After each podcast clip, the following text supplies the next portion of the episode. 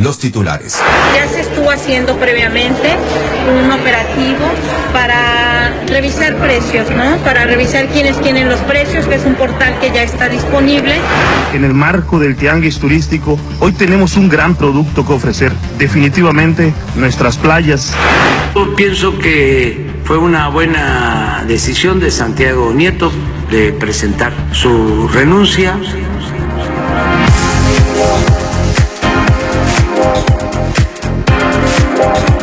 Estás entrando en territorio independiente.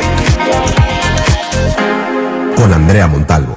Buena de la tarde con dos minutos, ya es miércoles 10 de noviembre y me da muchísimo gusto darles la bienvenida a Territorio Independiente. Hoy además inicia el buen fin eh, de, que será de hoy, 10 de noviembre, y hasta el 16 próximo de este mes, como sabe, pues una semana en la que un número importante de comercios estarán ofreciendo descuentos, mensualidades y una serie de pues alicientes pues para que pueda usted adquirir productos y ellos reactivar un poco la economía. En el caso de Yucatán se estima que van a participar alrededor de 9000 empresas solamente aquí en la capital yucateca. En un momento estaremos de hecho platicando con Iván Rodríguez, presidente de la Canaco en la capital yucateca, eh, para que nos dé un poquito sobre las expectativas de este buen fin de semana. Le cuento que a nivel nacional el pronóstico de la Secretaría de Desarrollo Económico es que exista una derrama económica de más de 31 mil millones de pesos, algo que según la propia Secretaría podría superar en un 58% la edición del año pasado. También le comento que durante este buen, fin, la Secretaría de Seguridad Pública, por allá ayer le decíamos, va a desplegar un operativo eh, integral de vialidades y apoyo a la ciudadanía, elementos de la Policía Estatal de Investigación, de Caminos, de Seguridad Ciudadana y Servicios Viales van a eh, conforman una estrategia que incluye el esfuerzo de la presencia de agentes en las áreas comerciales y bancarias, carreteras y accesos a la entidad, avenidas y también calles principales. Y por supuesto, habrá el servicio como siempre en los números de emergencia 911 y para denuncias anónimas el 098. Estuvimos platicando con gente de la Profeco, de la Conducef. Más adelante le estaremos contando cómo van a estar eh, pues los operativos de vigilancia para que no existan idealmente abusos durante este buen fin y también eh, pues hablábamos del asunto de las extorsiones eh, cibernéticas para que también tome todas sus precauciones y tenga cuidado si decide hacer sus compras en línea, asegúrase de que sea pues con establecimientos confiables y que tengan todas las, las medidas de seguridad para que no termine siendo víctima de una extorsión. me da mucho gusto saludar esta tarde Iván Rodríguez Gas, que él es el presidente de la Canaco aquí en Mérida. Eh, Iván, eh, muy buenas tardes, ¿cómo estás? Hola, Candela, buenas tardes, un saludar, tengo saludarte a ti y a todo tu auditorio. Igualmente, mi querido Iván, cuéntanos, ¿qué están esperando para este fin de semana? ¿Qué están ofreciendo para este fin de semana los comercios de Yucatán? De Mérida. Pues mira, primero que nada muy contentos porque las condiciones de salud hoy son bastante favorables. Eh, si bien todavía tenemos hospitalizados, siguen siendo eh, ya el número es muy muy bajo y las defunciones afortunadamente han bajado. Eh, la vacunación ha hecho su chamba y eso nos permite tener una fiesta comercial prácticamente en plenitud, eh, obviamente guardando las medidas sanitarias que sabemos que tenemos que guardar, la sana distancia, el uso de cubrebocas, el uso de gel que se está eh, procurando en todos los negocios participantes, pero muy contentos, cerramos con con, más, con cerca de 10.000 establecimientos participantes en todo el estado. Eh, de hecho, es un, un, récord de, que superó la cifra que traíamos de, de 2019. Y bueno, estamos en espera de una derrama económica que represente cerca de 7 mil millones de pesos para el Estado, lo cual sin duda, pues en estos momentos es algo muy importante. Y por supuesto, eh, esto es un dato igual al del 2019. La meta es empatar con lo que teníamos en 2019, ojalá y lo superemos, pero bueno, esa es la, perspectiva que, traemos. Hay, hay mucho optimismo en el mercado entre los empresarios, hay muchas ofertas y promociones que se están dando. Realmente, eh, pues hay, hay, hay esa, digamos, hambre de, de, volver a retomar a los clientes, que los clientes, pues, por supuesto, tengan el, los distintos beneficios de las promociones y asistan nuevamente a, a los distintos comercios. Eh, ha sido un proceso muy largo y muy complejo, pero hoy por hoy las condiciones cada vez son mejores y bueno, eh, ahora sí, pues que estamos con, con a tambor batiente, ¿no? Eh, en Yucatán estamos de fiesta desde hoy hasta el próximo 19 de noviembre, arrancamos con con el buen fin del 10 al 16, pero luego el 16 al 19 tenemos el tianguis. Claro. Entonces los sectores que representamos del comercio y servicio, la verdad es que estamos, eh, comercio, servicio y turismo, por supuesto, perdón, estamos pues muy contentos con lo que viene y ofreciendo promociones muy importantes, eh, hay descuentos desde el 5% hasta el 70% en algunos casos, eh, promociones de medios sin intereses en, en algunos casos, descuentos directos en otra, algunas modalidades de monederos, pero al fin y al cabo siempre descuentos muy interesantes. Eh, y ahora sí que pues hay de todo, o sea, están participando comercios prácticamente de todos los tipos, este, por supuesto eh, electrónicos, que es uno de los más vendidos en, en este buen fin, pero pues, también autos, también casas inclusive, o sea, realmente restaurantes, hay muchos eh, prestadores de servicio también que se han sumado. Y la parte turística que ahora en esta coyuntura muy particular que se une con las primeras actividades del tianguis, sin duda eh, será algo también muy importante una inyección interesantísima de vitamina, digamos, la suma del buen fin y el tianguis, me imagino, para la reactivación económica y la verdad que sí, qué buenas noticias, porque pues significa eh, buenas noticias eh, para el empleo y buenas noticias para el crecimiento económico y el bienestar en general en el Estado, así que en efecto nos sumamos a la fiesta. Te hago una pregunta, mi querido Iván, bueno, te hago varias. Primero, ¿a qué le están apostando más este buen fin? ¿A un incremento en el descuento o a meses sin intereses a ofrecer crédito frente a la situación económica actual?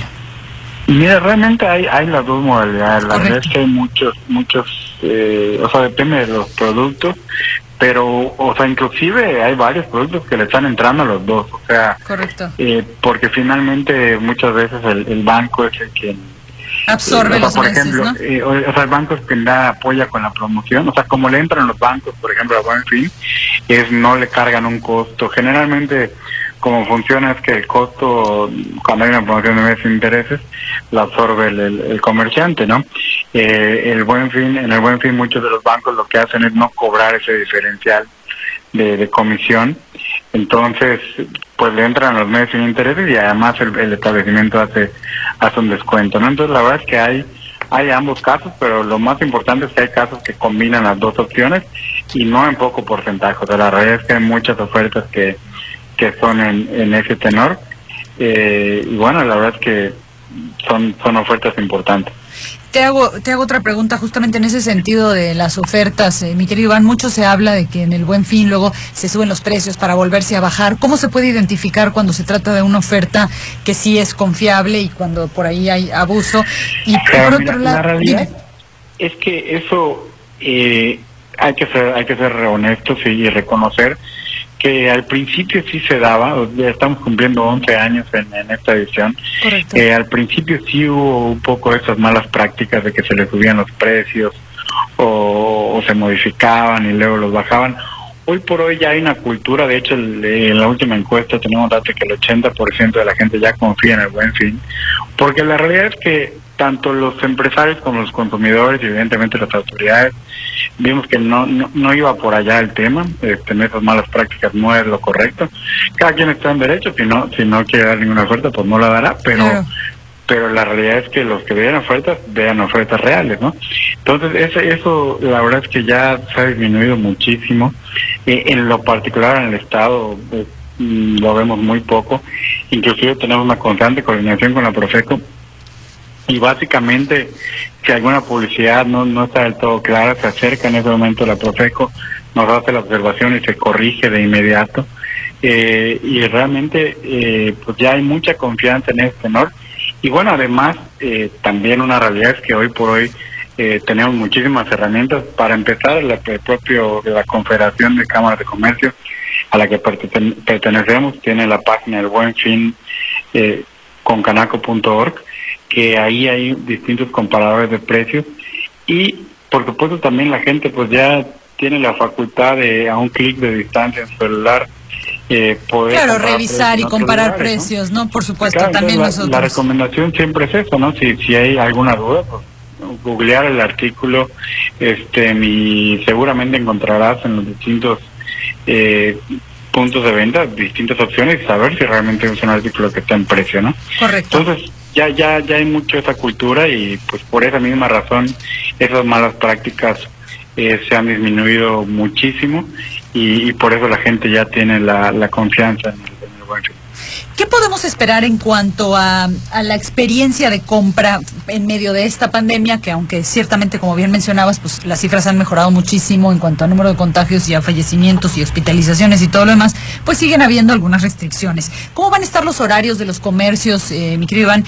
Y también, ¿tendrán aforos restringidos o no? ¿Qué medidas de seguridad van a aplicar? ¿Qué podemos esperar, eh, te insisto, en cuanto a nuestra experiencia de compra, digamos? Mira, en realidad los horarios, eh, particularmente para los comercios, ya están eh, normales. Eh, realmente el único que queda es los restaurantes, que sí tienen el horario de cerrar a las 12 de la noche.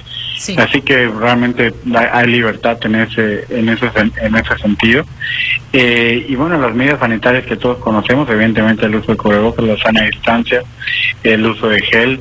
y bueno, lo que creo que lo que les pediríamos a, a nuestros clientes es que de una u otra manera eh, pues traten de tener un poquito de paciencia. A veces puede parecer que hay colas muy largas, pero realmente no son tan largas pues, por la sana distancia. Correcto. Pues, tener un poquito de paciencia y, evitar aglomeraciones, en que realmente pues hay, hay muchos espacios y, por supuesto eh, oportunidades para realizar compras. Entonces es un ambiente eh, familiar seguro desde el punto de vista sanitario y por supuesto también eh, seguro desde el punto de vista de seguridad patrimonial. Estamos en coordinación total con el gobierno del Estado, con, con, la Secretaría de Seguridad Pública, con la Policía Municipal y también con la Guardia Nacional. De hecho, hace un rato tuvimos el, la primera compra de Buen Fin y nos acompañaron eh, estos, estas tres dependencias y obviamente hay toda la coordinación para que estos días estemos eh, comprando de manera segura. Entonces,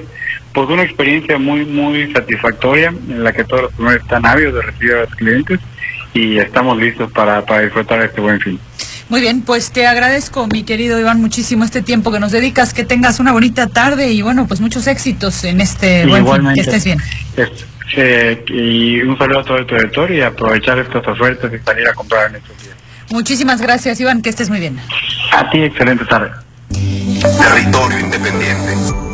Y por ahí, de hecho, la ANDA, la Asociación Mexicana de Distribuidores eh, de Automotores, comentó que para este buen fin era posible que no tuviera de pronto suficiente inventario y tampoco descuentos en algunas de las agencias. Luego, para las cosas, productos que sí podrán encontrar y otros que no.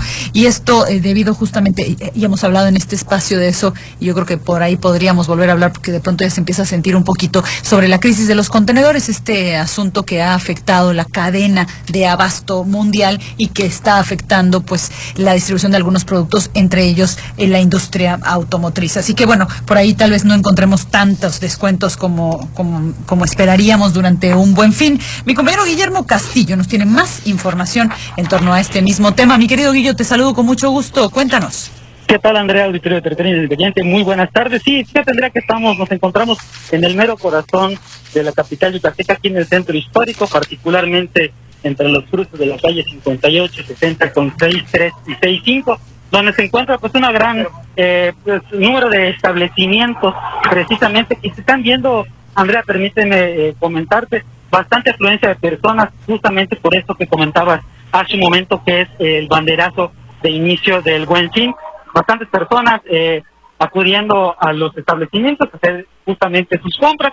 Eh, pudimos tener la oportunidad de hablar con un eh, oficial de la policía municipal nos dijo que efectivamente el día de hoy eh, ha habido pues un movimiento inusual. Yo así lo he constatado ya que pues bueno suelo moverme en esta en esta zona. Y bueno el día de hoy sí hay hay más personas a lo mejor el doble de lo que realmente hay en lo en lo cotidiano.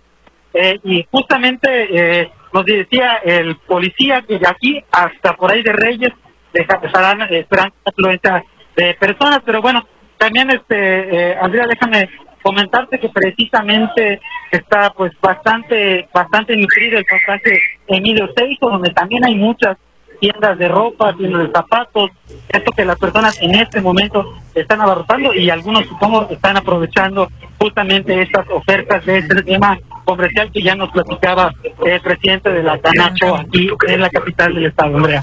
Mi querido Guillo, pues te agradezco tu reporte y por ahí nos hablaban de descuentos desde el 5 y hasta el 70%, me imagino, eh, por el flujo de personas del que me estás hablando, que en efecto se están aplicando por ahí descuentos interesantes y puede resultar una buena oportunidad. Es correcto, sí, eh, descuentos del 25, 30, hasta el 50% es lo que eh, el público en general podrá aquí exceder en el primer cuadro de la ciudad de Mérida, Andrea. Muy bien, pues mi querido Guillo, te agradezco muchísimo tu reporte, que estés muy bien. Teniente, buenas tardes.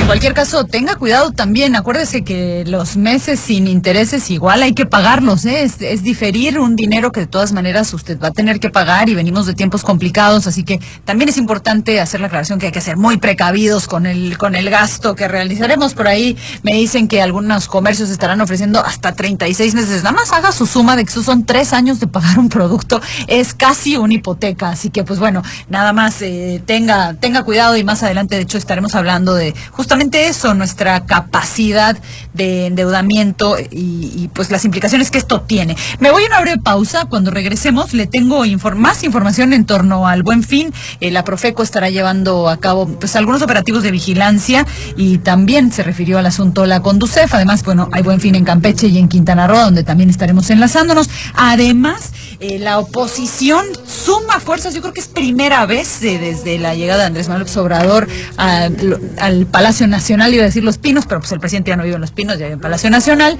eh, que se ve este músculo, esta suma de fuerza de la oposición y ya le estaré contando cuál fue el motivo. También el presidente ha confirmado que viajará nuevamente a Estados Unidos para una reunión tripartita con sus homólogos de Estados Unidos y Canadá. También estaremos hablando de ese tema. Estaremos platicando con un líder de la coalición migrante allá en Estados Unidos. Eh, mire, pues están un poquito enojados, pues dicen que el presidente fue y pues no les vio ni el pelo, nada más mandó mensaje. También estaremos hablando de eso. Otro feminicidio se registró aquí, lamentablemente, en Yucatán. Le tendré todos los detalles. Esto es Territorio Independiente. Yo soy Andrea Montalvo. No se vaya, porque ya volvemos. Una de la tarde con 23 minutos y ya estamos con muchísimo gusto de regreso aquí en Territorio Independiente. Es miércoles 10 de noviembre y hoy inicia el buen fin, que más bien será la buena semana, porque se llevará a cabo del 10 y hasta el 16 de noviembre. Ya escuchábamos 10 mil establecimientos participando aquí en el estado de Yucatán. Y en ese sentido le cuento que la responsable de la Oficina Estatal de la Procuraduría Federal del Consumidor, de la Profeco, Marta Velázquez, declaró que ante el inicio del buen fin, la dependencia federal a su cargo ya ha realizado operativos de vigilancia en los diferentes establecimientos del Estado y aseguró que estarán pendientes de las quejas de los clientes durante estos seis días. Eh, vamos a escuchar lo que dijo.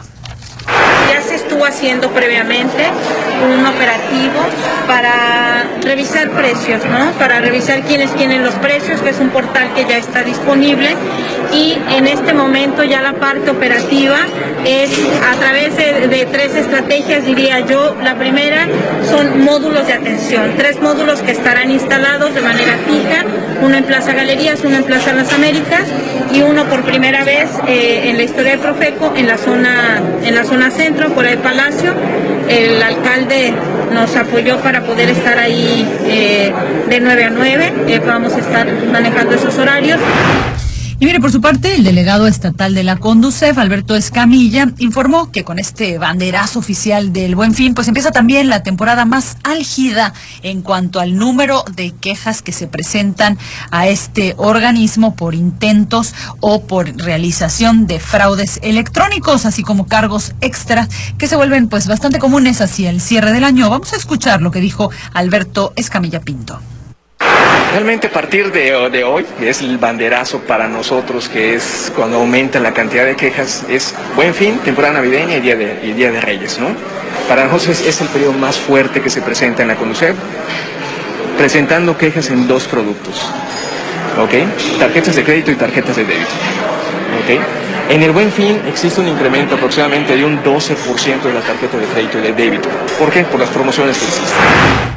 Y recuerde que ayer, de hecho, le tuvimos acá, fue ayer o ya, o antier, ya ni sé, pero bueno, estuvimos hablando con el comandante que se encarga justamente de la investigación con la Secretaría de Seguridad Pública del Estado, de la investigación de los fraudes cibernéticos. Y una cosa que nos decía, y de verdad que tómelo en cuenta, es no sea tan rápido en dar sus datos personales o sus datos bancarios. Si va a hacer compras en línea, asegúrese de hacerlo en establecimientos que son confiables y también, fíjese muy bien, porque si una oferta es demasiado buena para ser verdad, pues seguramente no es verdad. Ya sabe que, ay, pues la televisión que debería costar 10 pesos cuesta uno y uno mete todos sus datos, se queda sin la televisión y sin el peso. Así que, pues sí, tomen, tomen tus precauciones, tengan, muchos tengan muchísimo cuidado. Vámonos hasta Campeche, porque allá también eh, la Profeco estará trabajando durante este buen fin. Mi querida Argelia Yañez, tú nos tienes los detalles. Así es, Andrea. Muy buenas tardes. Aquí el director de la zona Golfo Sur Sureste de la Procuraduría Federal del Consumidor, Alfredo Torres Campos, informó que justamente hoy con el arranque de esta estrategia comercial nacional del Buen Fin, se van a instalar dos módulos, uno aquí en la capital campechana y otro en la capital del municipio de Carmen, que para que se implementen esos operativos y se pueda dar vigilancia a todos los consumidores, a toda aquella, aquella gente que vaya a realizar alguna compra, ya sea en un comercio local o en alguna de cadena nacional. Y estos dos módulos van a estar operando de 9 de la mañana a 9 de la noche hasta el día 16 de noviembre que termina esta estrategia nacional del buen fin. El exhorto es el mismo para todos. Ver, comprar de manera responsable en cada uno de los comercios, verificar precios que estén a la vista, leer la letra chiquita y en caso también de que se les niegue información de cualquier tipo por el precio, por las por promociones, por la vigencia de cualquiera de todas estas compras, que se acerquen a los módulos de la Profeco o bien se comuniquen a los números nacionales para exponer su demanda, su queja y esas puedan ser remitidas en su caso pues a la Profeco en cada una de las delegaciones en los estados de la República. Pero vamos a escuchar justamente el mensaje del director de la zona Golfo Sur Sureste de la Profeco aquí en Campeche, Alfredo Torres Campos una cuadrilla itinerante aquí en la ciudad de Campeche a fin de poder estar revisando algunos establecimientos y sobre todo que en la medida si algún consumidor requiere de alguna asesoría, queremos invitarlos a que se realicen compras de manera responsable, verifiquen los productos, los precios, las promociones. Considero que es una muy buena oportunidad para los campechanos el que este buen fin nos dé la oportunidad de podernos hacer llegar de los artículos los cuales pueden ser de primera necesidad. Adolfo Torres, Alfredo Torres Campos también informó que esas cuadrillas de la Profeco, si bien hoy tuvo el arranque del Buen Fin, estarán de manera un poco más presente justamente el fin de semana que coincide que es puente y donde pues también es quincena, entonces espera que mayor gente salga a comprar, entonces se van a tener mayores cuadrillas por parte de la Profeco, pues para que ningún ciudadano se quede con alguna duda, puede emitir sus quejas, sus denuncias o sus, o sus asesorías. Te agradezco, mi querida Argelia, muchísimo tu reporte. Seguimos pendientes. Muy buenas tardes. La información en, Quintana Roo la cubre mi compañero Ángel Ramírez. También allá ya inició el buen fin. Cuéntanos, Ángel. Muy buenas tardes, Andrea. Así es, la Cámara Nacional de Comercio, Servicios y Turismo, Canaco, Servitur, Chetumal, Tulum, superó la meta de comercios participantes para la edición número 11 del Buen Fin 2021, alcanzando más de 550 empresas hasta el momento. Escuchemos a Juan Jaime Menguer, presidente de la Canaco.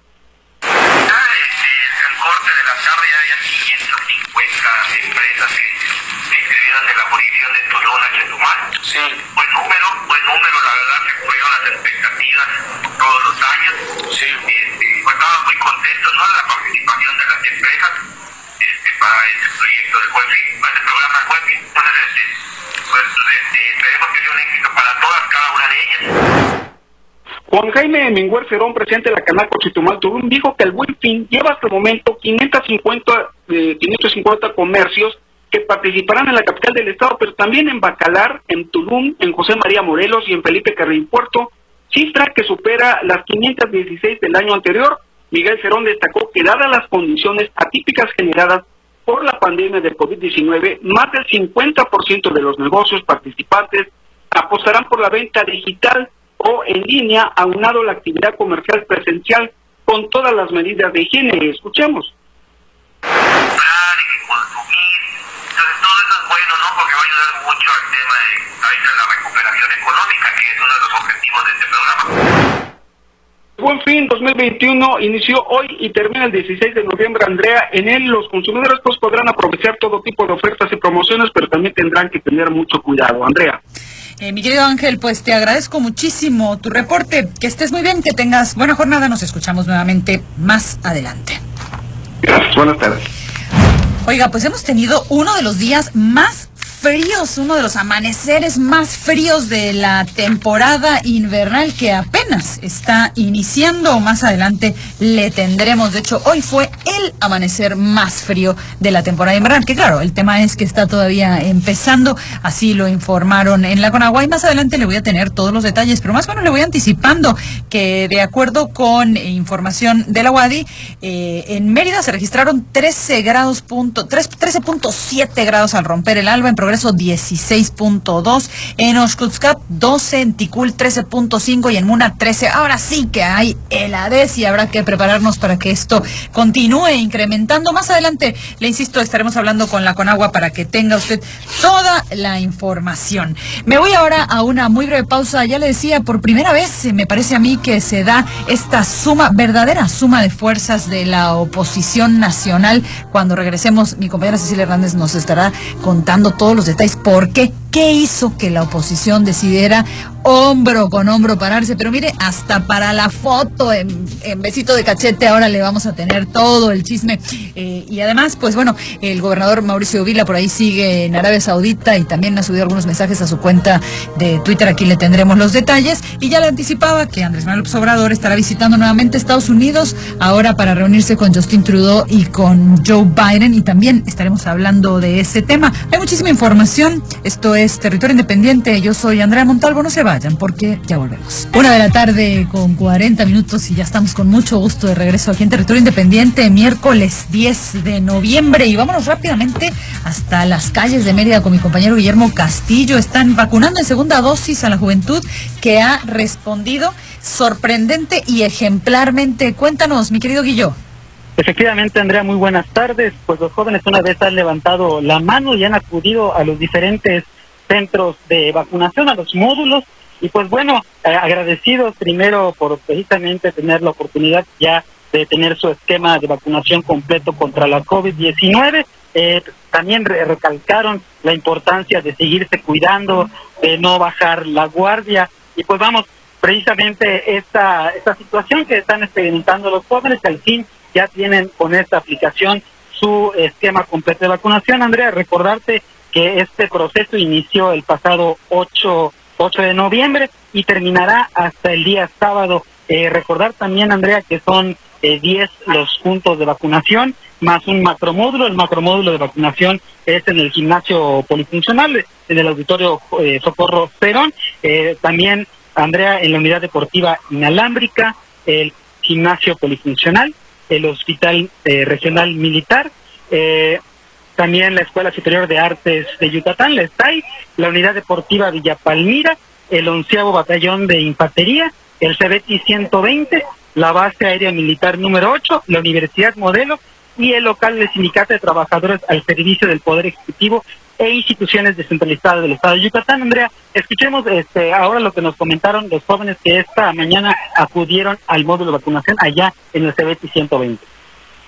La verdad, pues también muy, muy feliz, creo que el momento también emotivo porque pues pasamos toda la pandemia, ¿no? Y nuestra familia está bien, entonces muy agradecidas de poder tener acceso a las dos dosis de la vacuna. No, la verdad es que con que, o sea, conforme a que sea cualquier vacuna, creo que es bueno para la salud. Sí, la verdad que bastante rápido, o sea, entre que entramos y el tiempo de espera de que no haya ninguna reacción y todo, pues fue como una hora más o menos.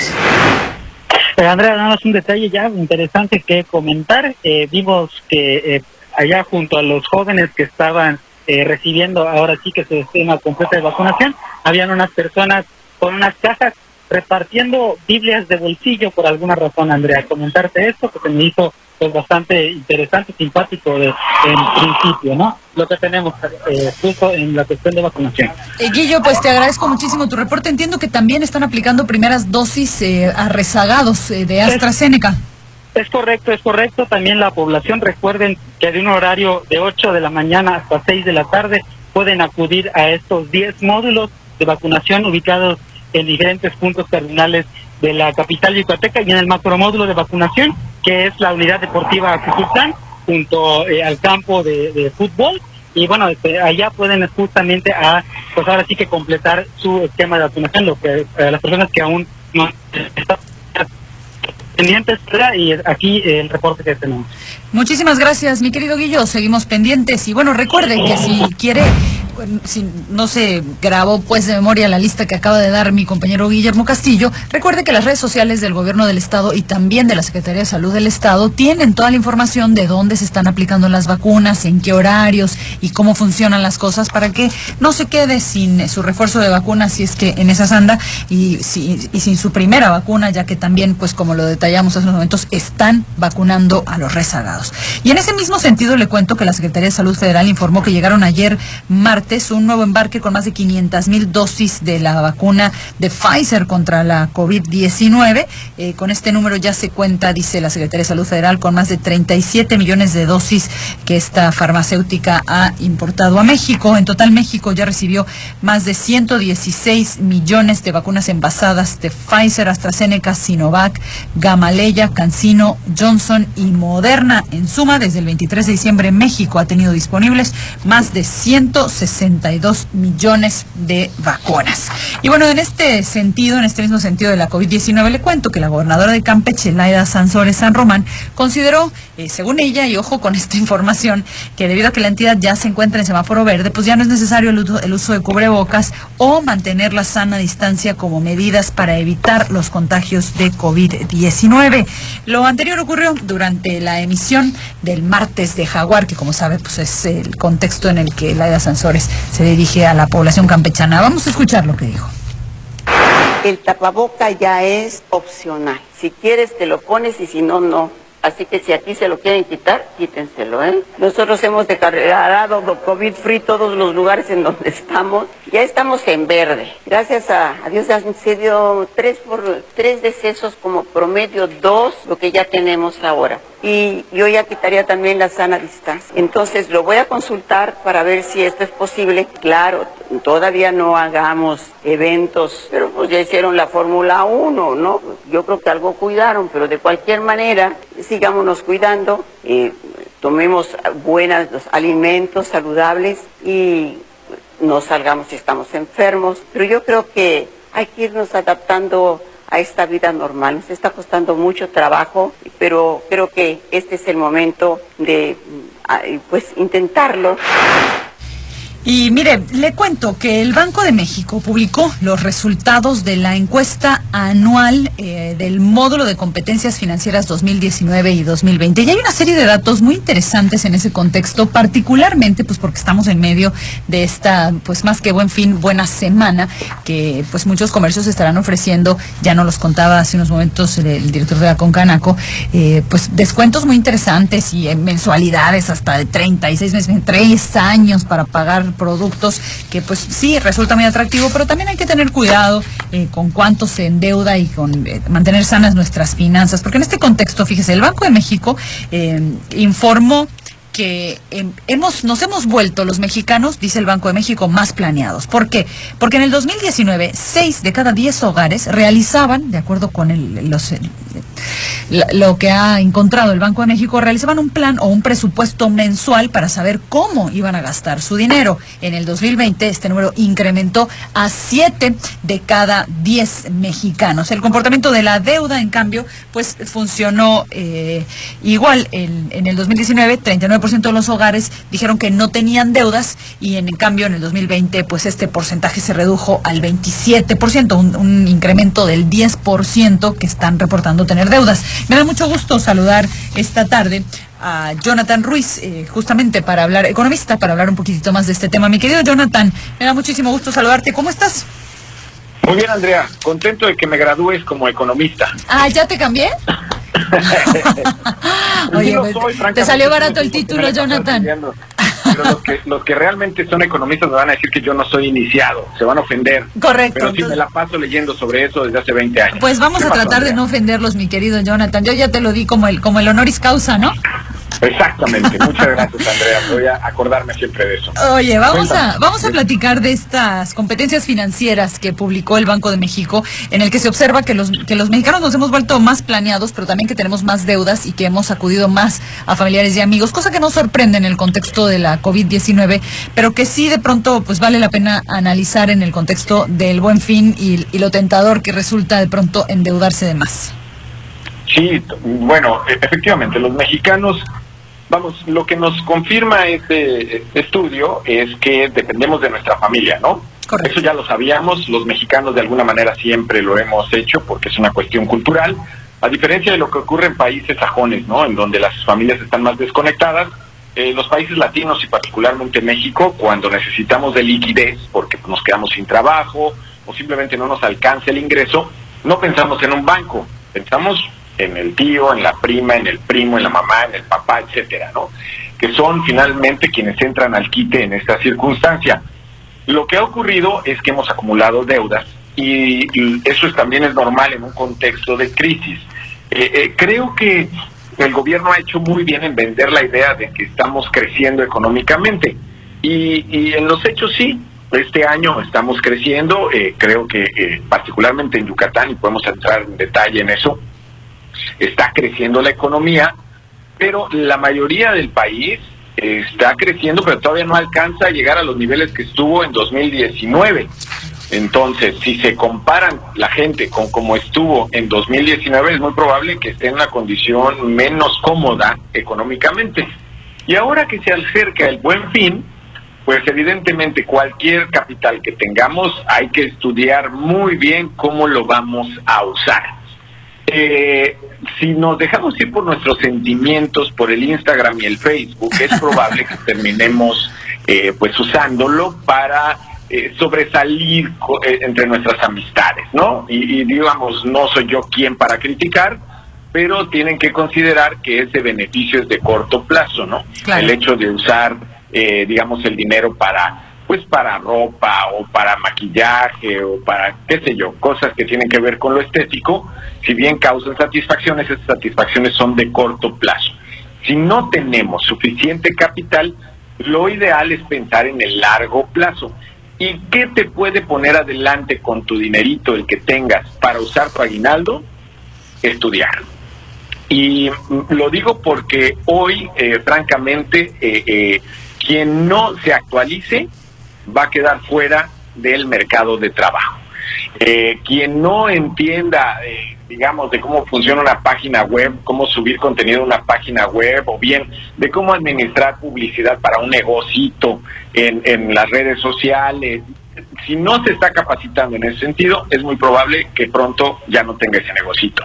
Entonces, eh, hay muchos cursos en Internet, algunos gratis, otros cobrados, que podrían ayudar a la gente en este momento a comprar algo que le va a generar satisfacciones de largo plazo, ¿no? Yo los invito a que exploren lo que tenga que ver con sus sentimientos, sus gustos y se capaciten en ese afán, ¿no? Particularmente para cosas que vienen acá en Yucatán.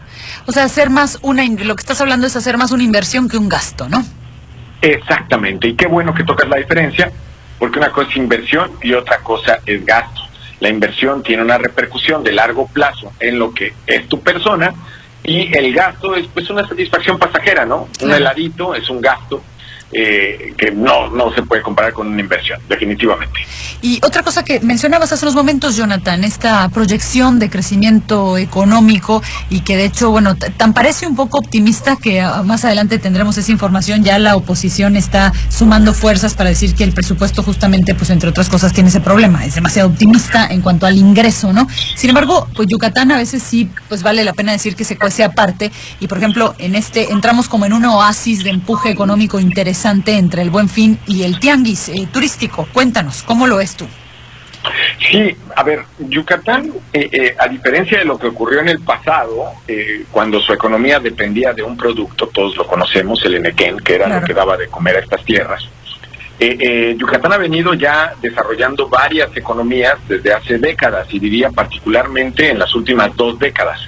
Entonces, eh, eh, lo que estamos viendo es que Yucatán crece en comercio, ¿no? Estos centros comerciales que son nuevecitos y que decimos, no, hombre, eso nunca te va a llenar pues resulta que de una manera o de otra llega gente, ¿no? Correcto. Que, que de pronto están recobrando vida y aún y cuando eh, después de la pandemia empieza nuevamente a comprar la gente ahí, que no sabemos de dónde salió esa gente. Entonces el comercio está creciendo. Está la industria también. Supimos de la llegada en su momento de la cervecería, de Quequén, de bases universales, pero ahora sabemos de pronto, por ejemplo, de, de productoras de lanchas que llegaron acá, de una automotriz llamada Leoni, que hace autopartes en, en Tizimín, perdón, en, en Canacín, y, y, estamos viendo cómo crece también la manufactura, inclusive de aeronáutica, ¿no? Con una Claro. escuela de helicópteros que está llegando acá. Y luego tenemos también la parte de servicios, ¿sí? Están dándose el caso de servicios tecnológicos con mucha gente que llega y mucha gente que está acá, que también está creciendo, ¿no? Ahí conozco el caso de una empresa que está eh, ofreciendo servicios de software y desarrollo de tecnología para Estados Unidos y como esas varias. Pero está el caso del turismo.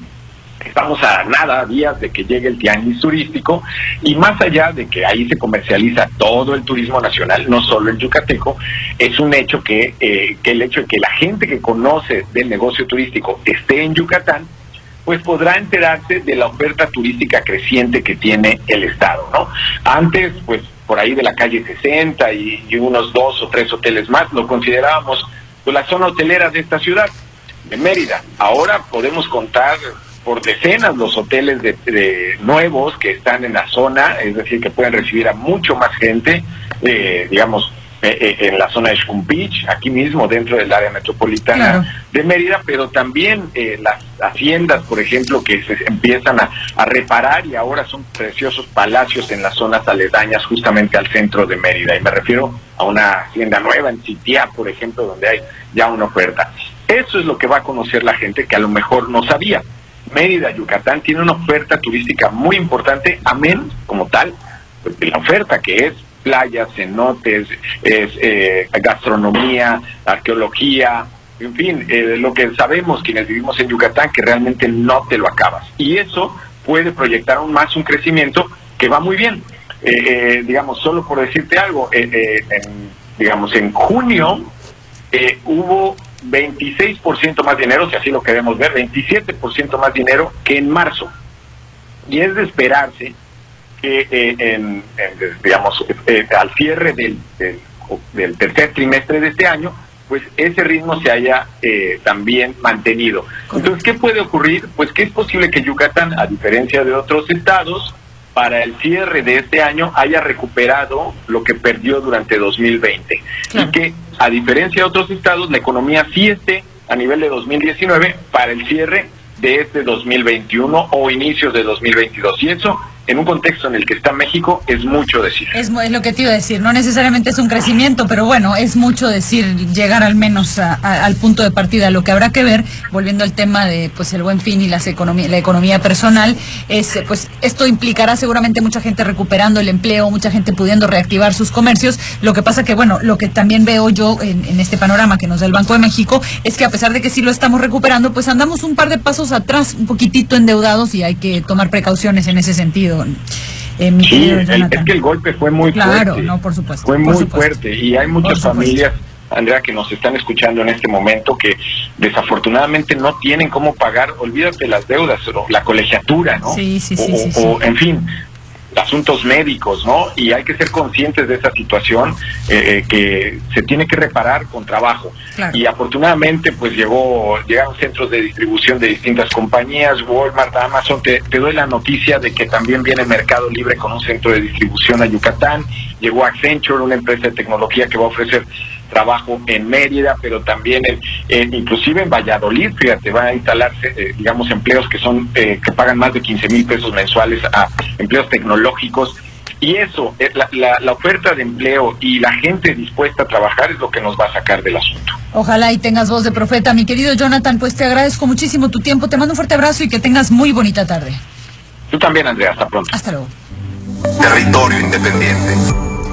Mire, y hablando justamente de la promoción del estado de Yucatán, el gobernador Mauricio Vila informó a través de sus redes sociales, bueno, hizo público un video en el que se promociona a México y es un video que se presentará, él mismo dice, en la Expo 2020 Dubai, donde podemos asumir que ya se encuentra el gobernador. Yucatán es uno de los estados invitados por parte de la Secretaría de Relaciones Exteriores a este evento. Como sabe, el gobernador pasó unos días previamente de, su llegada, de su posible llegada a Dubai, porque no, no especifica él si ya se encuentra ya eh, en Arabia Saudita con un grupo de empresarios yucatecos, pues también eh, ahí tratando de, eh, de, extender redes y hacer nuevos negocios.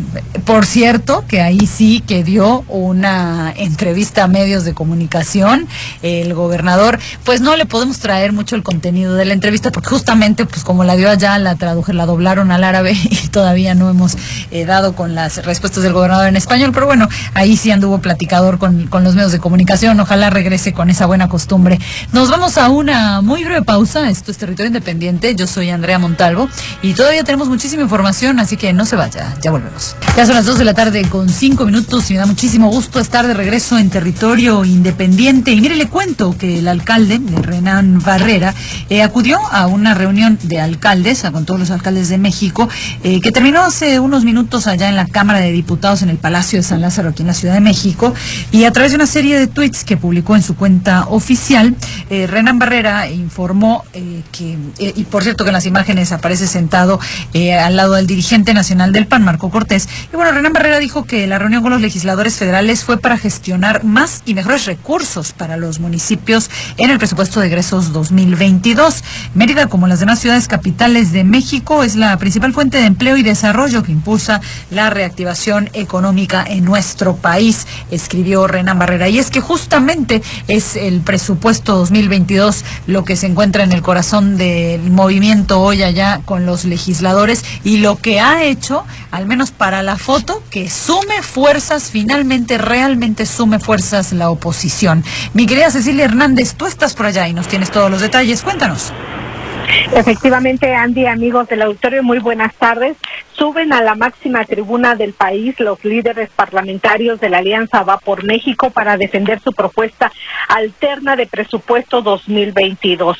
Respaldados por los legisladores de las tres bancadas para apoyarlo, Rubén Moreira, coordinador trista, solicitó a los legisladores de mayoría ser sensibles, receptivos a sus propuestas y que, y que acepten construir acuerdos para el bien de la población. Vamos a escuchar lo que dijo con profundidad, que rompamos el círculo pernicioso de la polarización del país, que a nadie ayuda, que construyamos desde acá los acuerdos que México necesita.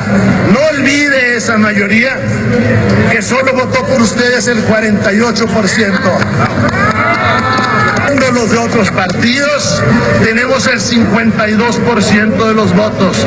Que si ustedes son más diputados es por una ficción que se llama sobre representación. Pero que los mexicanos su homólogo de Acción Nacional, Jorge Romero, pidió la revisión exhaustiva del presupuesto y marcar prioridades del país, porque en estos momentos es más importante dar dinero a los comercios chicos, crear empleos, que destinar dinero al tren Maya. Dijo que este puede esperar y concluirse cuando se haya superado la fase que estamos viviendo precisamente por la pandemia del COVID-19. Vamos a escuchar sus palabras los que conformamos la coalición de Va por México, para nosotros no existe una herramienta de política pública más importante, más determinante para la gente que el presupuesto público anual. Y para nosotros determinarlo debe de girar en torno a una sola idea, muy simple, creo que la compartimos, que es cómo habremos de devolverle su dinero a la gente. Así de simple, el dinero que en la inmensa mayoría de las veces fue con tanto esfuerzo que lo brindaron. A su vez, Alejandro Moreno le advirtió precisamente a los diputados de mayoría y a sus aliados que pueden tener precisamente la sobre representación, pero que necesitan a la oposición para reformas constitucionales. Les pidió no ser soberbios e independientemente del color y siglas partidistas cerrar filas en torno a México y de esta forma hizo el llamado. vive grandes retos y grandes desafíos. Tenemos que ser responsables con el país y no solo en el discurso. Antes de ser panistas, antes de ser priistas y antes de ser perredistas, somos mexicanos y tenemos que defender este país. Decimos a Morena y al gobierno que dejen de actuar con soberbia, que dejen de actuar de manera irresponsable y que tienen que aprender a escuchar en un país donde no cabe la polarización, donde hoy estamos obligados a convocar al diálogo, al acuerdo, al trabajo político. Y bueno, Luis Espinosa Cházaro dijo que la propuesta de presupuesto alternativo debe de discutirse a la par del presupuesto que se votó ayer precisamente en comisiones. Quieren que sea un debate de cara a la nación, que se entere qué es lo que están proponiendo unos y qué es lo que están proponiendo otros. Y bueno, déjame decirte que la respuesta de los de mayoría vino del PT en voz de Reginaldo Sandoval, el de plano descalificó la propuesta y dijo que era una vacilada, porque lo único que hacen es reasignar 150 mil millones de pesos y que bueno, precisamente lo que están pidiendo de reasignación es quitarle a unos eh, pues rubros prioritarios para dárselos a otros. Déjame decirte que bueno, pues ya está en pleno esta discusión en lo general y bueno, se tiene hasta el momento registrados 129 diputados. Está a la espera de que esta sesión sea muy larga, porque vamos a recordar que primero se vota en lo general y luego vienen las reservas. En las reservas se tiene hasta ahorita tentativamente unas 1.200 y así es de que, bueno, están estimando que esta discusión termine por ahí del sábado a mediodía. Eh, pues muy bien, mi querida Ceci, te agradezco muchísimo tu reporte. Y oye, hemos escuchado mucho el, el sonar del tren Maya y no necesariamente para que esté pronto en operación, sino todo lo contrario, es uno de los rubros a los que ya nos habían anticipado algunos especialistas que han analizado a fondo la propuesta de presupuestaria y nos anticipaban que se le había asignado un presupuesto eh, muy relevante, un porcentaje importante del presupuesto asignado al Tren Maya y ya y es ya van varias ocasiones en las que escucho que hay que reasignar ese presupuesto, que eso no puede suceder, que el país está atravesando por momentos muy complejos como para estar en estas mega obras, que bueno, también por otro lado, el Tren Maya es una de las obras bandera del presidente Andrés Manuel López Obrador. Efectivamente, Andy, lo que están diciendo es que no se cancele, simplemente que se le reduzca el presupuesto en estos momentos, que no se le dé ni a él ni a tampoco el aeropuerto de Santa Lucía, sino que simplemente se espere un poco esos proyectos, que los concluya después, porque ahorita la prioridad es precisamente atender las necesidades que se han generado por precisamente esta pandemia, atender la crisis que se está generando y que se ha visto que la inflación va para arriba y que no simplemente se enganchen con estos eh, proyectos faraónicos. Les están pidiendo sensibilidad, les están pidiendo que sean receptivos, pero bueno, déjame decirte que para la aprobación del presupuesto en general, nada más necesitan el, el eh, eh, la mayoría más uno. Es decir, si son 500 diputados, necesitan 51 votos a favor. Y bueno, pues se ha visto que va a ser la planadora nuevamente, les van a dar sus cinco minutos precisamente de protesta, pero dicen que no van para atrás, que si, que, que si eh, lo que le apuestan es a, la cansada, pues a la cansada están preparados y como te decía, bueno, pues ya nos están diciendo que va a terminar por ahí del sábado a mediodía. Bueno, pues ya estaremos muy pendientes de ti, de tus reportes, mi querida Ceci, ya han sumado fuerza por ahí, se están empezando a circular en redes las fotografías con las pancartas de va por México y así, vamos a ver a la hora del voto y a la hora del debate si realmente la fuerza fue suficiente. Gracias, mi querida Ceci, te agradezco muchísimo tu reporte y te mando un fuerte abrazo. Seguimos al pendiente y van varios de regreso. Gracias. Hasta luego. Y justamente en la agenda del presidente Andrés Manuel López se informó que se reunirá el primer mandatario con el presidente estadounidense Joe Biden y también con el canadiense Justin Trudeau. Se espera que esta reunión se lleve a cabo en Washington en los próximos ocho días. Vamos a escuchar esta información.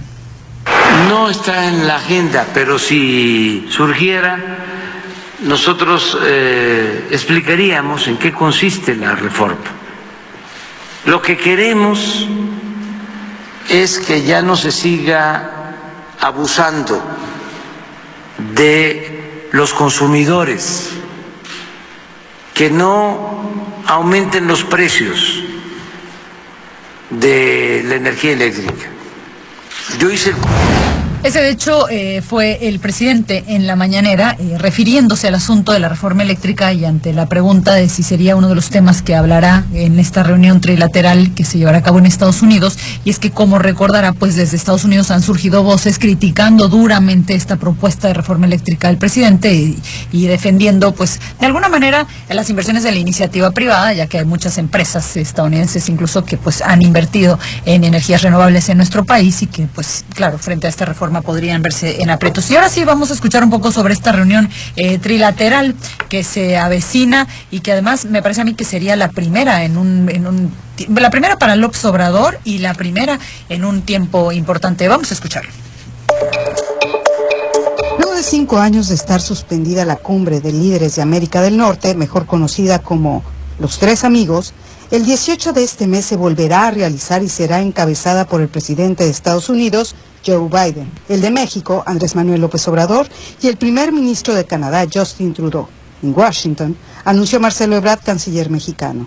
En conferencia de prensa, el funcionario federal explicó que se trata de la primera reunión presencial de López Obrador con su homólogo Biden y el primer ministro Trudeau. Recordó que la última cumbre entre los líderes de Norteamérica tuvo lugar en el 2016 y dejó de celebrarse durante la presidencia de Donald Trump en Estados Unidos del 2017 al 2021. Ebrard detalló que la reunión trilateral tendrá una duración de tres horas y posteriormente López Obrador mantendrá reuniones por separado con Biden y Trudeau de aproximadamente una hora.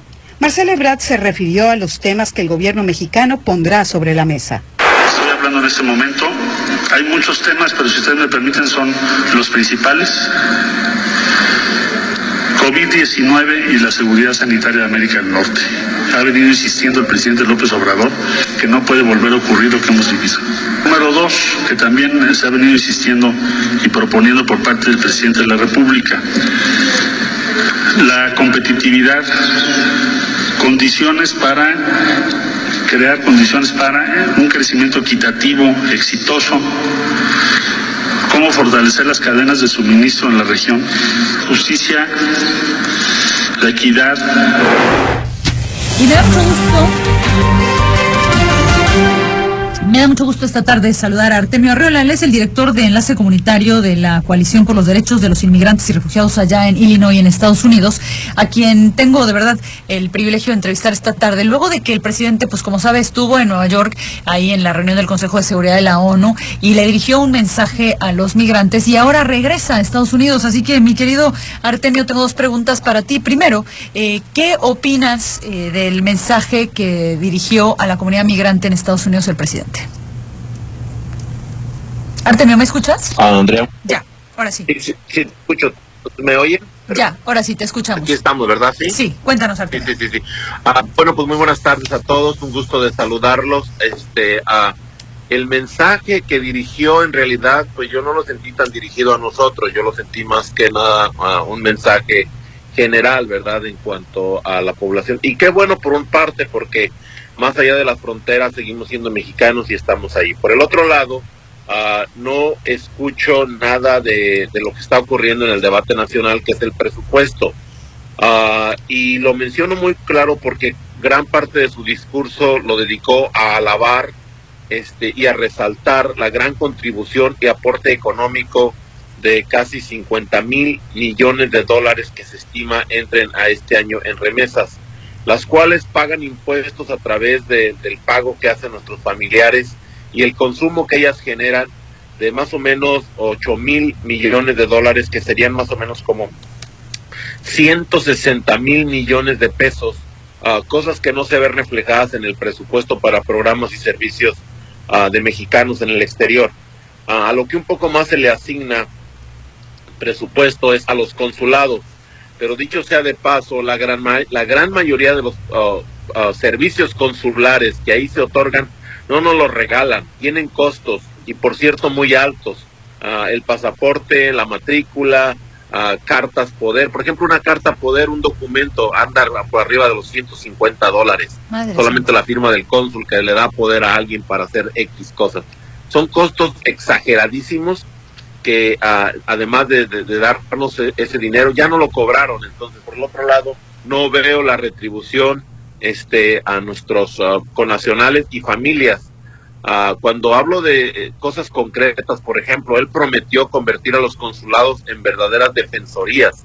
Para eso se requiere dinero para contratar abogados. Vivimos en un país de leyes y solamente a través de abogados podemos defenderlos. Hay un programa que te da una asesoría, pero no te da no te da seguimiento de casos, entonces ocupan abogados.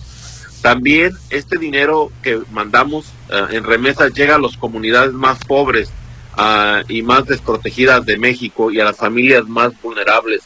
Teníamos un programa que ayudaba directamente a estas comunidades, que era el programa de 3 por 1 para migrantes, y ese dinero, 500 millones de pesos que ponía el gobierno federal, se convertían en cuatro porque el gobierno del estado, el federal y nosotros los migrantes poníamos la misma cantidad para generar obras de desarrollo en nuestras comunidades. Ese dinero jamás nos lo daban a nosotros, nosotros poníamos de nuestra bolsa el equivalente similar al que el gobierno ponía. Y hoy día, desde el 2018, el gobierno actual ha cortado esos programas y servicios.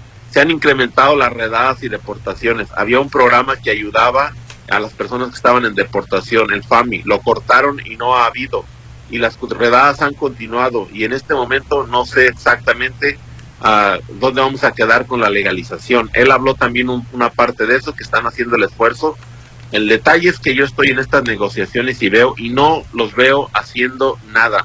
Y si están haciendo algo, pues díganme qué están haciendo, porque la verdad se está negociando en el Congreso y en el Senado y yo no veo al gobierno poniendo este ni cabilderos ni, ni, ni, ni cosas concretas para que esta legalización se dé. Lo hablan, pero no sé exactamente qué quiere decir que lo están este, están trabajando, que están haciendo. No, no, no lo sé. Si lo están haciendo, pues que me digan qué, porque no, no, no sé qué están haciendo.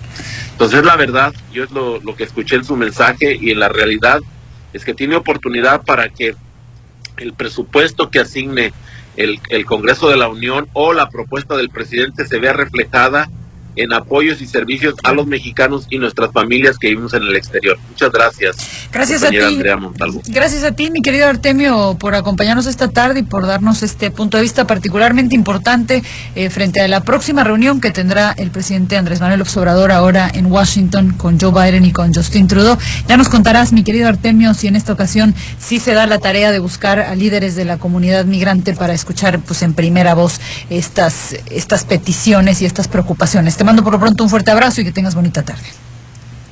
Muchas gracias, hasta luego. Hasta luego. Territorio Independiente.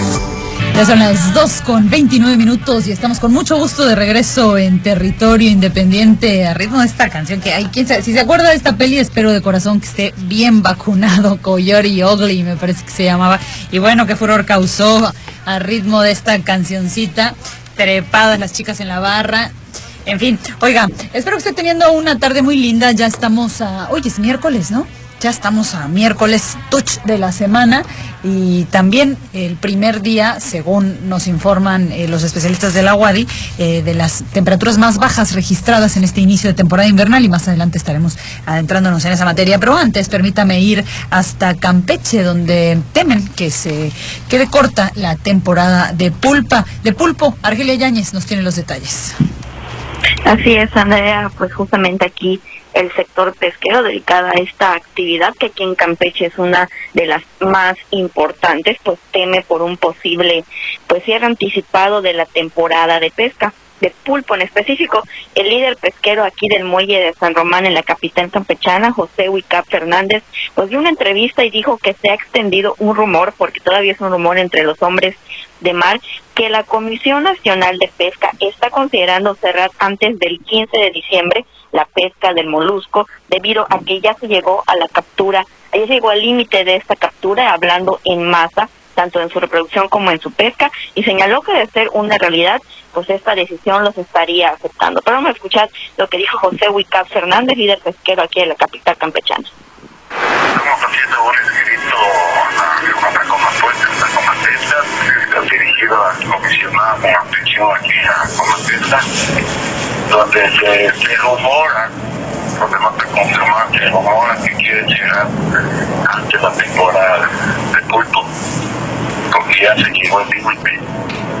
Entonces estamos pidiendo que, que no, deben de respetar la temporada de la fecha, la apertura que tiene el pulpo, primero de agosto a, a 15 de diciembre.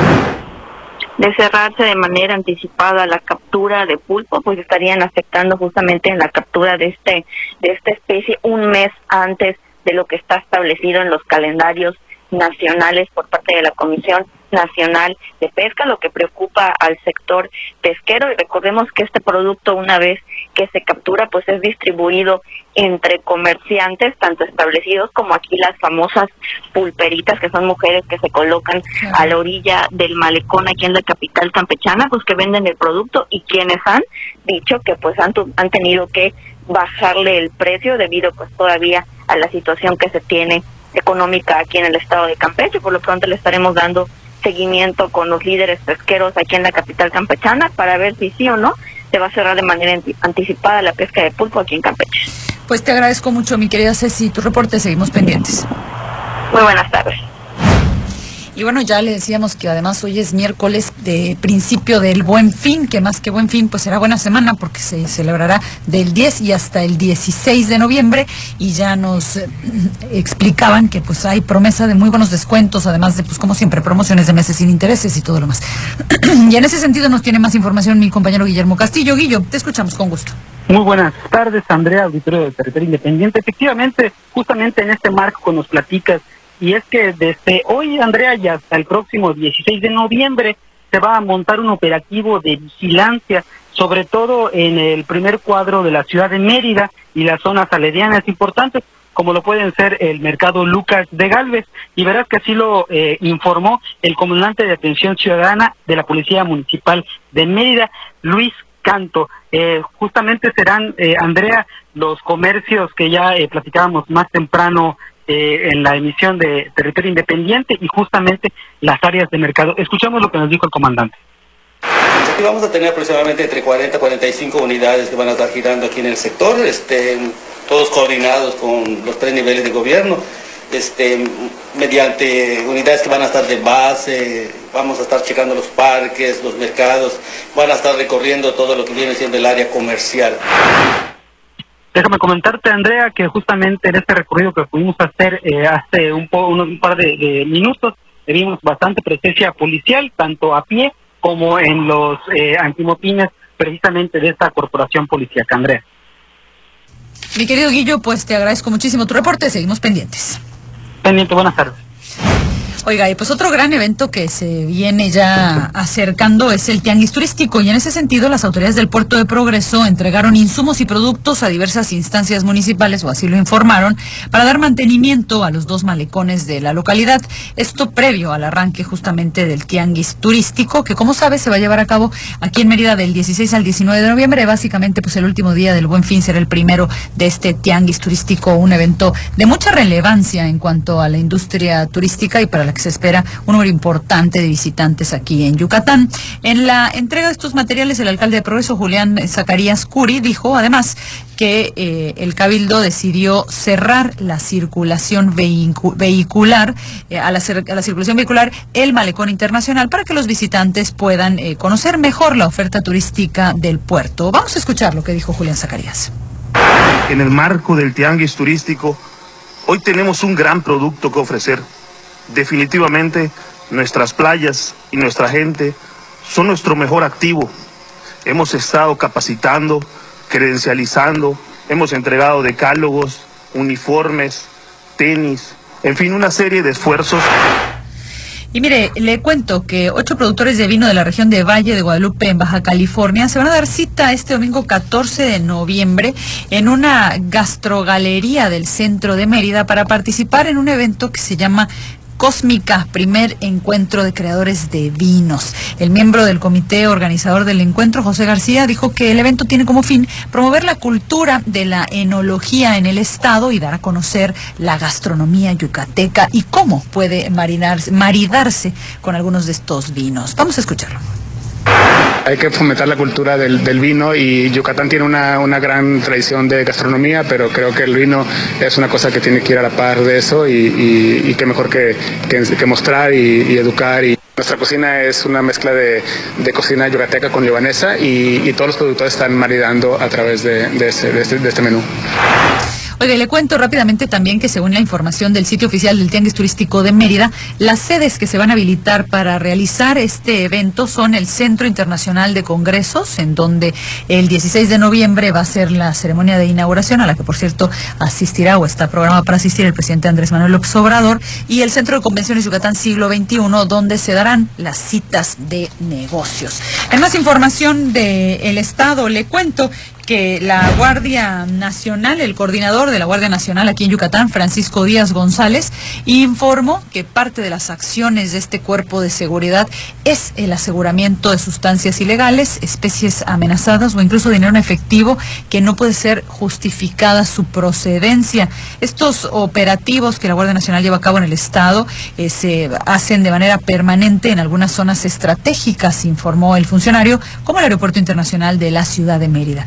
También explicó que se presta particular atención a algunas empresas de paquetería en donde eh, la delincuencia suele intentar pasar algunos de los animales en peligro de extinción. Vamos a escuchar lo que dijo este funcionario Francisco Díaz González, coordinador de la Guardia Nacional en Yucatán.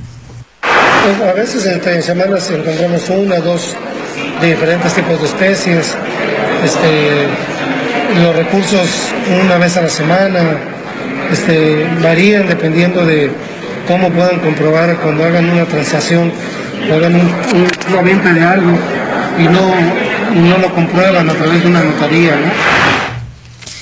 Mire, y en más del Estado le cuento que el magistrado presidente de la Sala Regional eh, Jalapa del Tribunal Electoral del Poder Judicial de la Federación, Enrique Figueroa Ávila, aseguró que el órgano jurisdiccional capacita a sus integrantes para que trabajen y emitan sentencias con perspectiva e igualdad de género. Durante el taller de análisis de sentencias 2021 que se realizó ayer aquí en el Congreso de Yucatán, el magistrado recordó que después del proceso electoral del 6 de julio se emitió una sentencia revocatoria de resultados para una presidencia municipal en Guerrero precisamente porque se acusó violencia política de género durante el proceso.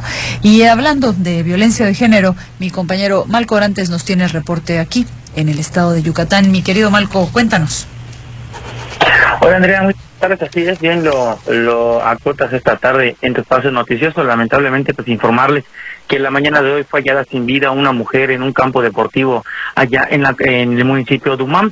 Te cuento que los hechos se registraron en la colonia San Francisco y las autoridades pues ya investigan el caso. Pudimos averiguar que eh, un sujeto de nombre Santos salió recientemente del centro de reinserción social, perdón, eso para acudir a reclamarle a su expareja de nombre Yasmín por tener una relación sentimental con su hermano. La discusión se prolongó hasta horas de la madrugada, hasta que el sujeto hirió a la mujer con un cuchillo, quien murió metros adelante en un campo deportivo. Los hechos se registraron cerca de las 4 de la mañana, Andrea, y cuando las autoridades llegaron, pues lamentablemente la víctima ya no contaba con signos vitales.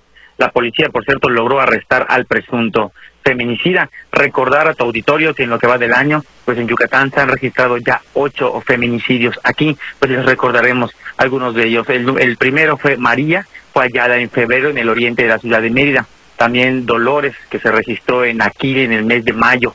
María encontró en su cuerpo en el parque del fraccionamiento La Joya, Paseos de Opichén, en el mes de abril. Paula también en el mes de abril murió en un hospital tras la golpiza que le dio su esposo en su vivienda de la comunidad de Acanqué. Luego sigue Ena, que también pues fue privada de la vida y su cuerpo fue abandonado en una casa muestra del fraccionamiento bicentenario, igual a Yenumam. Eh, luego Teresa asesinada igual en su casa del fraccionamiento Gran San Pedro Cholul cuando tres sicarios la atacaron. Herli asesinada por su pareja en una vivienda también del fraccionamiento San Marcos, ciudad sustentable, y pues la octava hoy, eh, Yasmín M, de 37 años de edad, en un campo deportivo. Hasta el momento las autoridades pues no han emitido información oficial, sin embargo, pues Andrés, lo que hemos podido averiguar hasta el momento. Seguiremos pues muy pendientes de este caso, por supuesto, para eh, compartirle a todo tu auditorio pues la información que vaya fluyendo respecto al tema. Eh, muchísimas gracias, eh, mi querido Malco. Y este recuento que haces de ocho feminicidios, pues es un recuento de las de los que nos llegan a los medios de comunicación. Correcto, Malco. Habrá que ver cuál es la cifra oficial de acuerdo con las autoridades estatales.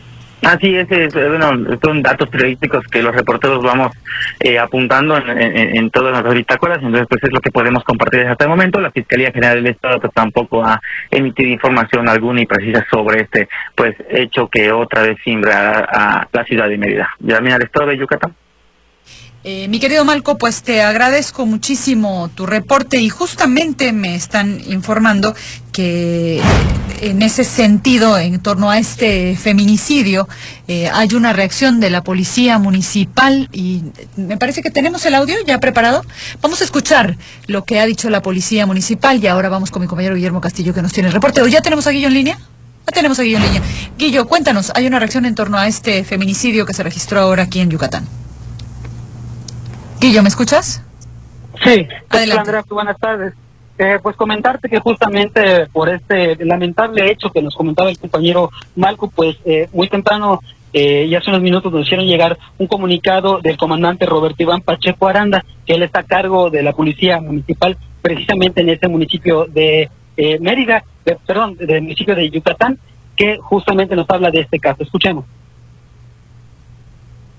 Como autoridades nuestro compromiso es seguir refrendando nuestra voluntad de proteger y servir a la sociedad en todo momento y redoblaremos los esfuerzos para que así sea. Hemos recibido las indicaciones necesarias tanto del gobierno municipal como del gobierno estatal para que se les brinde en todo momento el apoyo y acompañamiento a las víctimas de este lamentable suceso. Pues Andrea, este funcionario nos comenta que estarán en coordinación con las demás eh, órdenes de gobierno, con los demás organismos de seguridad para precisamente esclarecer el caso. Te agradezco muchísimo, mi querido Guillo, tu reporte. Gracias, que tengas buena jornada. Buenas tardes. Vámonos ahora con Ángel Ramírez, que nos tiene el reporte de la nota roja desde Quintana Roo. Ángel, te escuchamos. Buenas tardes. Muy buenas tardes, Andrea. En el reporte Proyecto informó que una mujer perdió la vida y otra más resultó herida, madre e hija, tras ser atacada a balazos en la Supermanzana 234 de Cancún. Eh, una de ellas perdió la vida y otra más resultó herida tras ser agredida a balazos la mañana de hoy en las inmediaciones de la Supermanzana 234 de Cancún. La mujer herida fue trasladada al Hospital General de Cancún, donde está siendo atendida, y eh, eh, la, la mujer que resultó eh, fallecida, bueno, pues fue trasladada al CEMEFO. Según testigos gatilleros fueron quienes abrieron fuego en contra de las dos mujeres que se encontraban en las cercanías de una zona irregular ahí en el, en el sitio la semana pasada, en ese mismo lugar. Eh, fue asesinado un hombre cuyo cuerpo fue abandonado ahí.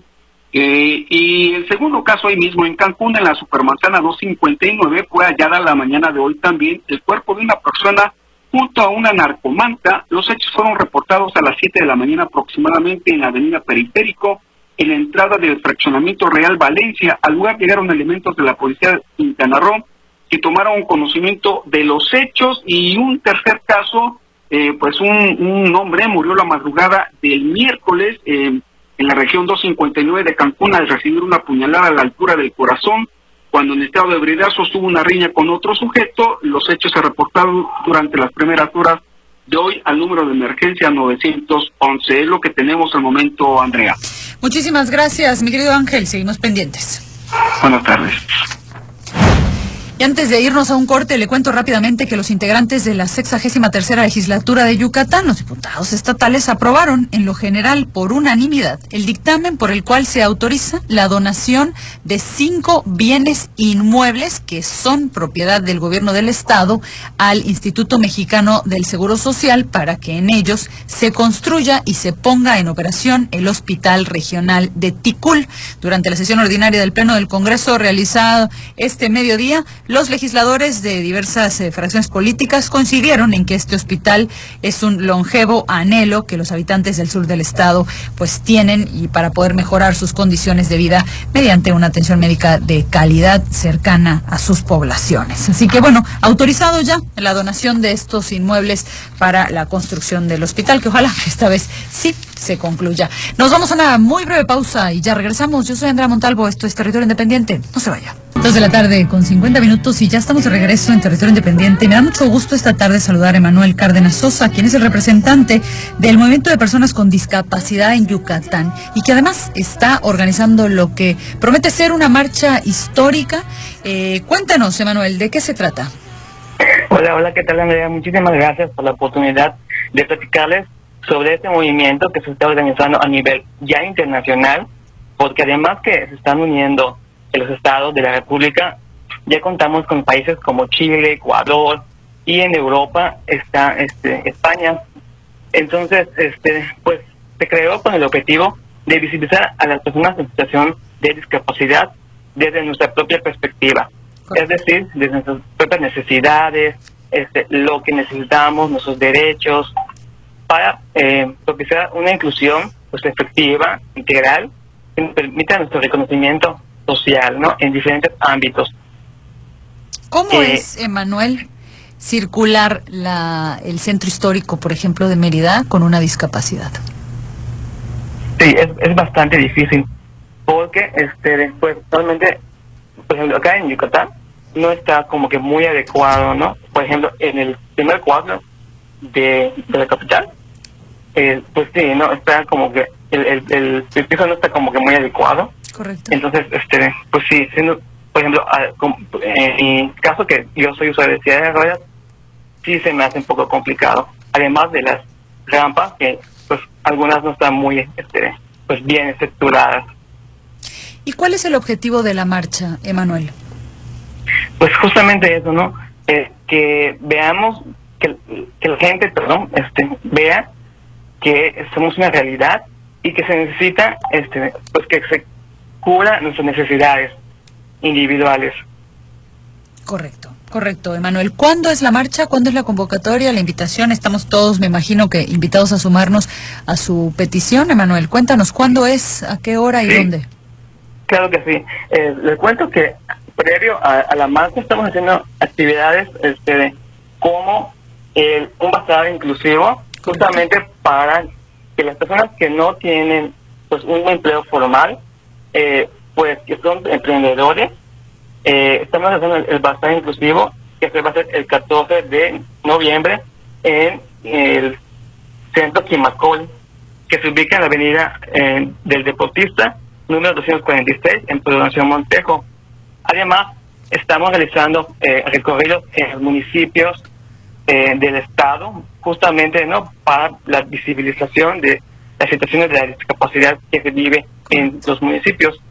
Y el 4 de diciembre eh, es la fecha que, es el evento cumbre, que va a ser a las 10 de la mañana, eh, y estamos convocando a todas las personas con discapacidad, familiares, cuidadores y todos los aliados como instituciones, escuelas, eh, asociaciones de la sociedad civil para que partamos de remate de Paso de Montejo hacia el monumento a la, a la patria. Muy bien, Emanuel, pues muchísimas gracias por dedicarnos este tiempo y muchos éxitos con los eventos en los que podamos ayudarles. Será un gusto. Que estés muy bien. Muchísimas gracias a ti. Hasta luego. Territorio Independiente. Vámonos rápidamente, ya le decía, hoy fue el día más frío de este inicio de temporada invernal. Mi querida Gretel Cajún, cuéntanos. ¿Qué tal? Buenas tardes, un gusto saludarles. Y sí, bien mencionas, en Motul tuvimos una temperatura de 9.5 grados Celsius, en Peto 12 grados Celsius, en Calamú, Campeche de 10.6 grados Celsius. Son las temperaturas más bajas que tengo registro. De hecho, la temperatura histórica al día de hoy es en la ciudad de Mérida, fue en 1991 con un registro de 8.7 grados Celsius. Es el dato que tengo oficial. En cuanto a las condiciones el día de mañana, bueno, eh, incrementarán ligeramente las temperaturas mínimas Realmente vamos a tener todavía algún registro alrededor de los 10, 11 grados Celsius en regiones de nuevo del centro y hacia lo que es el sur de lo que es el estado de Yucatán. Y esto es debido a que continúa la masa de aire frío invadiendo gran parte de la península de Yucatán y bueno, apenas está cambiando sus características, así que bueno, poco a poco irán incrementando las temperaturas, principalmente las temperaturas máximas. En cuanto a las pruebas de lluvias debido a la entrada de humedad, podrían generarse algunas lloviznas esta tarde de manera dispersa la parte oriente y noreste del estado de Yucatán. Nada que preocupar, son lluvias realmente ligeras, menores a 5 milímetros, esto debido a algunos nublados que se están generando esta tarde. Y bueno, el viento continúa de componente noreste, así lo que favorece un ambiente pues bastante agradable esta tarde, entre 15 y 20 kilómetros por hora, principalmente este sintiéndose en zonas costeras. Así que bueno, el día de mañana ya aumenta un poquito más la probabilidad de lluvia, pero bueno, las temperaturas seguirán siendo bastante agradables durante el día y durante la madrugada. Gretel, pues te agradezco muchísimo tu reporte. Que estés muy bien, que tengas bonita tarde. De nada, bonita tarde. Hasta luego. Hasta luego. Oiga, ya le decíamos hace unos momentos que el gobernador Mauricio Vila había subido un video a, sus redes sociales y ahora acaba de postear otro en el que ya finalmente tenemos claro que en efecto ya está en Dubái, en Emiratos Árabes Unidos, después de haber estado en Arabia Saudita.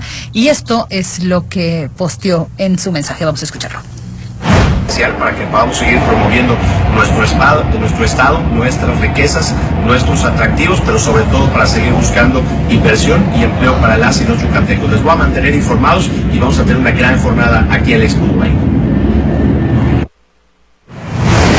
Bueno, y le cuento rápidamente que el INA y el Patronato de Cultura ya tienen fecha para la reapertura de Civichaltún, luego de que ya finalmente se lo llegaron a acuerdos eh, con los secretarios de la zona, y será este jueves 11 de noviembre que Civichaltún reabra sus puertas. Y también en este mismo ámbito cultural le cuento que la UNAM Campus Yucatán informó que la gira del Festival Internacional de Cine de la UNAM FICUNAM en su edición 2021 tendrá proyecciones especiales por primera vez aquí en Mérida, así que pues este se la entrada es libre, pero hay un cupo limitado y usted puede consultar más información en la página de Facebook de la UNAM Campus Yucatán. Y antes de despedirnos, Guillermo Castillo nos tiene reporte. Guillo. Muy buenas tardes, Andrea. Comenzarte muy rápidamente que allá en los cruces de la calle 21 con 22 de la colonia Sinate se realizan trabajos, eh, trabajos subterráneos, eh, probablemente de cableado, eh, y justamente es en esta, en este paso que va de poniente hacia oriente que la circulación permanece cerrada. Ahí este, están realizando trabajos con eh, se encuentran repavimentando justamente este tramo de esta colonia al norte, al norte de la capital yucateca. Y bueno, si usted está circulando precisamente por estas vías, tome sus precauciones, Andrea. Mi querido Guillo, pues te agradezco muchísimo tu reporte, que estés muy bien. Bonita tarde. Buenas tardes. Ya son las 2 de la tarde con 58 minutos y antes de despedirme les recuerdo están aplicándose segundas dosis de AstraZeneca a los jóvenes de entre 18 y 30 años y también a los rezagados, así que si usted se encuentra en cualquiera de estos dos grupos de población, por favor asegúrese de tener claro dónde puede acudir y vaya a aplicarse esta vacuna de AstraZeneca. Y también ya hoy inició el Buen Fin y estará eh, transcurriendo pues hasta el día 16 de noviembre. Prometen ahí descuentos y buenas opciones. Nada más que tenga mucho cuidado. Recuerde, recuerde que las tarjetas de crédito sirven pues para ayudarnos de pronto con los plazos, pero igual hay que pagarlas. Así que tenga mucho cuidado con los compromisos que adquiere durante este buen fin. Le recuerdo rápidamente también nuestras redes sociales, Facebook, Instagram, Aria, Aria 88.5 FM, nuestra línea de WhatsApp 99 91 34 78 29. Ya lo dijo la Conagua, se espera todavía eh, temperaturas frescas, heladez, así que tápese, disfrute de esta hermosa tarde de miércoles aquí en nuestro divino estado de Yucatán. Tenga una muy bonita tarde. Yo soy Andrea Montalvo, le agradezco muchísimos compañeros. Los espero nuevamente mañana a la una en punto de la tarde. Que esté muy bien.